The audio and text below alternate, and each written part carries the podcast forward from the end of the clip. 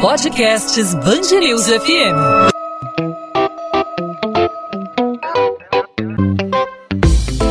Dois às 20, com Maurício Bastos e Luana Bernardes.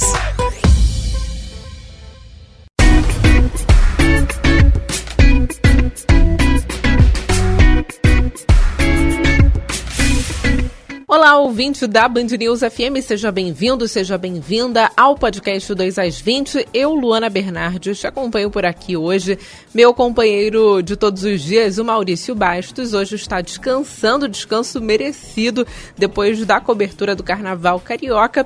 E depois da folia, um assunto que está preocupando o Brasil, o mundo e, claro, os cariocas: o coronavírus. Até a noite desta quinta-feira, o Rio de Janeiro tinha nove casos suspeitos da doença. Depois da primeira confirmação da doença aqui no Brasil, o uso de máscaras de proteção no Galeão se tornou mais frequente. O terminal, inclusive, está emitindo um aviso sonoro em quatro idiomas, alertando sobre os sintomas da doença e medidas para evitar a transmissão do vírus. A Anvisa informa: se você tiver febre, tosse ou dificuldade para respirar dentro de um período de até 14 dias após a viagem para a China, você deve procurar uma unidade de saúde mais próxima e informar a respeito da viagem. Quais são os cuidados que os cariocas devem ter? O uso de máscaras é recomendado? Em qual situação? O que fazer em caso de sintomas? Por isso, hoje nós vamos conversar com a doutora Flávia Gibara, ela que é pediatra infectologista do Hospital de Pediatria da UFRJ. Doutora Flávia, com a confirmação da presença do coronavírus aqui no Brasil, muitas pessoas ficaram preocupadas. E aí eu te pergunto quais são as principais precauções que as pessoas devem ter nesse momento?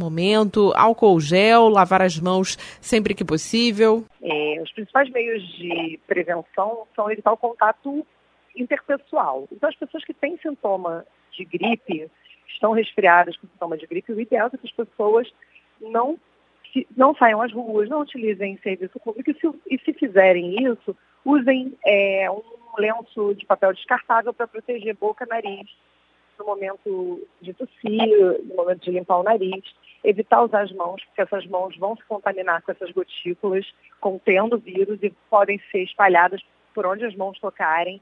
Então, uma maçaneta, é, um corrimão. Essas pessoas é, podem usar máscaras para evitar a transmissão, mas lembrando que toda vez que essa máscara for molhada, ela está inutilizada, ela tem que ser descartada. É, atualmente, o uso de máscaras para quem não tem nenhum sintoma gripal, ele está restrito aos profissionais de saúde e ao ambiente hospitalar. As pessoas que não estão doentes, as pessoas que estão bem de saúde, não devem usar máscara na rua. Isso aumenta o desperdício, isso aumenta a poluição, isso aumenta até o risco da pessoa se infectar, porque uma máscara mal utilizada ela vai fazer a pessoa levar mais vezes a mão aos olhos, à boca, ao nariz. A pessoa que não tem sintoma, ela deve evitar tocar as mucosas do rosto, tocar os olhos, tocar o nariz, tocar a boca. E quando forem fazer isso, forem, por exemplo, comer, lavar a mão.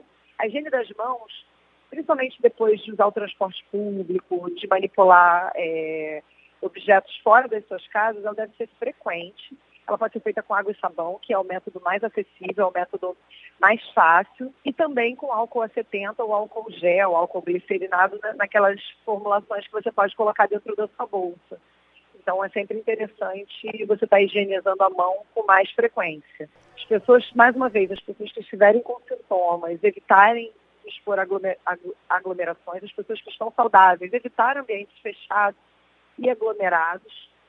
Né? E se você for se proteger sempre a boca e o nariz, ou com lenço descartável ou com antebraço nunca com as mãos. Agora, os sintomas do coronavírus são muito parecidos com o da gripe, né? O que, a pessoa deve fazer ao apresentar esses sintomas? Deve procurar um atendimento médico? Como saber se está com coronavírus? É preciso sempre procurar o atendimento médico, né? Então, nesse primeiro momento, as pessoas que não estiveram fora do país, a gente ainda não tem casos de transmissão do coronavírus entre pessoas dentro do Brasil. Então, nesse primeiro momento, a chance de você estar gripado ou resfriado por um, um, outro vírus, ela é maior do que estar infectado pelo coronavírus. As pessoas que têm sintomas leves, uma congestão nasal, uma coriza, que não apresentam falta de ar, dificuldade para respirar, febre alta, mal-estar intenso, as pessoas podem, obviamente, usar as medidas normais de higiene do nariz com soro fisiológico, os seus descongestionantes, as coisas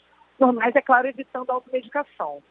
As coisas que as pessoas já fazem normalmente prescritas pelos seus médicos. Podem entrar em contato com seus médicos, mas lembrando que nesse primeiro momento, só as pessoas que tiveram contato com pessoas que vieram do exterior ou pessoas que estiveram no exterior que vão ter um risco maior de ter o coronavírus. Então, eu, eu por exemplo, que não estive fora do Brasil, não tive contato com ninguém que veio de fora doente, muito provavelmente eu vou ter coronavírus e apresentar um sintoma de um resfriado leve comum agora. E no caso da confirmação do diagnóstico, a pessoa tem que ficar isolada. Como que deve acontecer esse isolamento? O caso do paciente em São Paulo, por exemplo, ele está isolado em casa. Quais são os cuidados que as pessoas que estão em casa devem ter com esse paciente? Então, as pessoas que não têm necessidade de internação pelo quadro de infecção viral não correm risco de vida, estão bem de saúde, apesar dos sintomas gripais.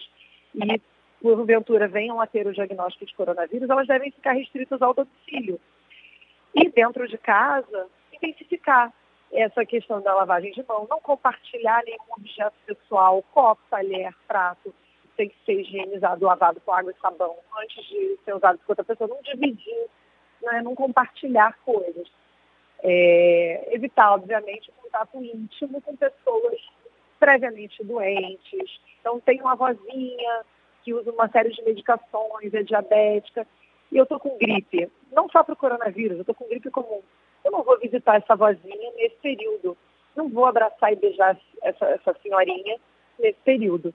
Eu vou evitar o contato com pessoas que são do principal grupo de risco, porque o principal grupo de risco para formas graves atualmente de coronavírus e de outras viroses também, de outras gripes, são pessoas com maior idade e com doenças pré-existentes. E a gente está chegando na época aí da vacinação contra a gripe, né? O governo federal até antecipou a, a, o início da campanha da vacinação contra a gripe em 23 dias.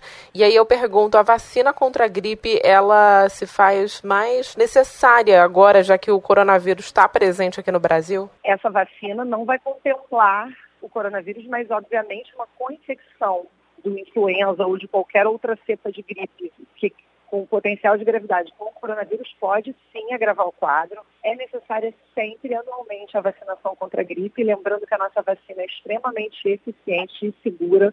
Ela não tem o potencial de causar gripe nas pessoas, eu sei que esse é um mito. E principalmente, o vírus influenza, ele tem um potencial de gravidade maior que o coronavírus. O que a gente viu em algumas epidemias de influenza, de H1N1, uma mortalidade nos quadros graves de quase 7%, enquanto o coronavírus, que tá, a gente está tratando ele com bastante cuidado nesse momento, ele tem uma mortalidade nos quadros, nos quadros graves atualmente de 2%. Então, 2 a 2,5%. Então, a gente é importantíssimo vacinar para gripe todos os anos. Essa foi a entrevista com a doutora Flávia Gibara, pediatra infectologista do Hospital de Pediatria da UFRJ. Doutora Flávia, obrigada pela participação aqui no podcast 2 às 20. Obrigada a você.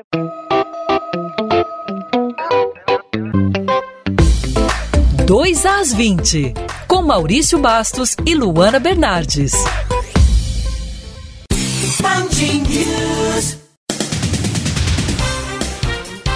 A Delegacia de Homicídios da capital quer ouvir seguranças do contraventor Alcebiades Paios Garcia para saber se eles reagiram à ação criminosa que terminou com a morte do bicheiro. Rafael Alves, ex-presidente de honra da Acadêmicos do Salgueiro e ex-marido de Xana Garcia, sobrinha de Bide, que sofreu uma tentativa de homicídio no ano passado, acredita que a morte do contraventor pode estar ligada à disputa por bens da família. A gente não sabe onde isso vai acabar. Essa briga de família, que o Rio de Janeiro sabe de onde vem, o Rio de Janeiro todo sabe de onde vem. E infelizmente a justiça, né, a polícia não está conseguindo solucionar esses crimes. Bid não tinha guerra com ninguém. Era uma disputa é, de brigas de inventário, são essas coisas que infelizmente nunca conseguiram chegar num acordo e isso acabar. Carnaval. Carnaval 2020 na Band News FM. Festa da Viradouro durou toda a madrugada e a agremiação de Niterói já sonha aí com as próximas conquistas. O título da Vermelho e Branco de Niterói veio no ano seguinte ao quase ao vice-campeonato do ano passado.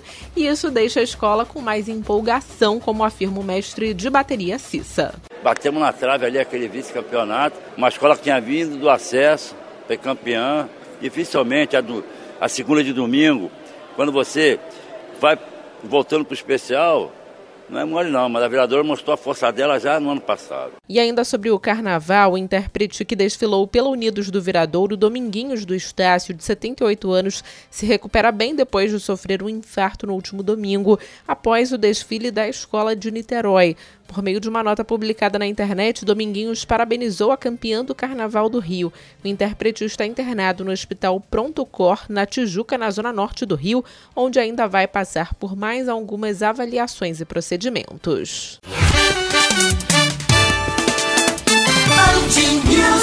Futebol.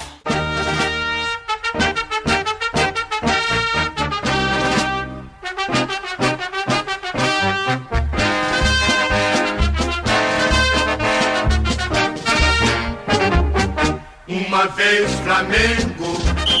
Pela terceira vez no ano, em um intervalo de 10 dias, o Flamengo solta o grito de é campeão. A vitória de quarta-feira é mais especial, pois pela primeira vez os torcedores rubro-negros viram de perto o time de coração vencer um título internacional no Maracanã. De quebra, o próprio recorde de público pagante em 2020 foi quebrado. Mais de 64 mil em meio aos quase 70 mil presentes consagrado no gramado, sempre amado, mascotado no vapor. É o Ai Jesus. 2 às 20. Esses e outros destaques vocês podem, claro, conferir sempre ao longo da programação da Band News FM em 90.3 e no nosso site bandnewsfmrio.com.br. Eu espero ter tirado aqui as principais dúvidas de vocês sobre o coronavírus, sobre esse assunto. A cobertura segue completa em toda a rede da Band News FM. Eu, Luana Bernardes, fico por aqui e volto na sexta-feira já com meu companheiro de podcast, Maurício Bastos. Tchau, tchau.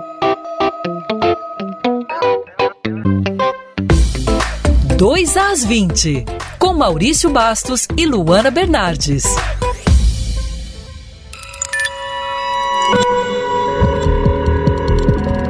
Podcasts Bangerils FM.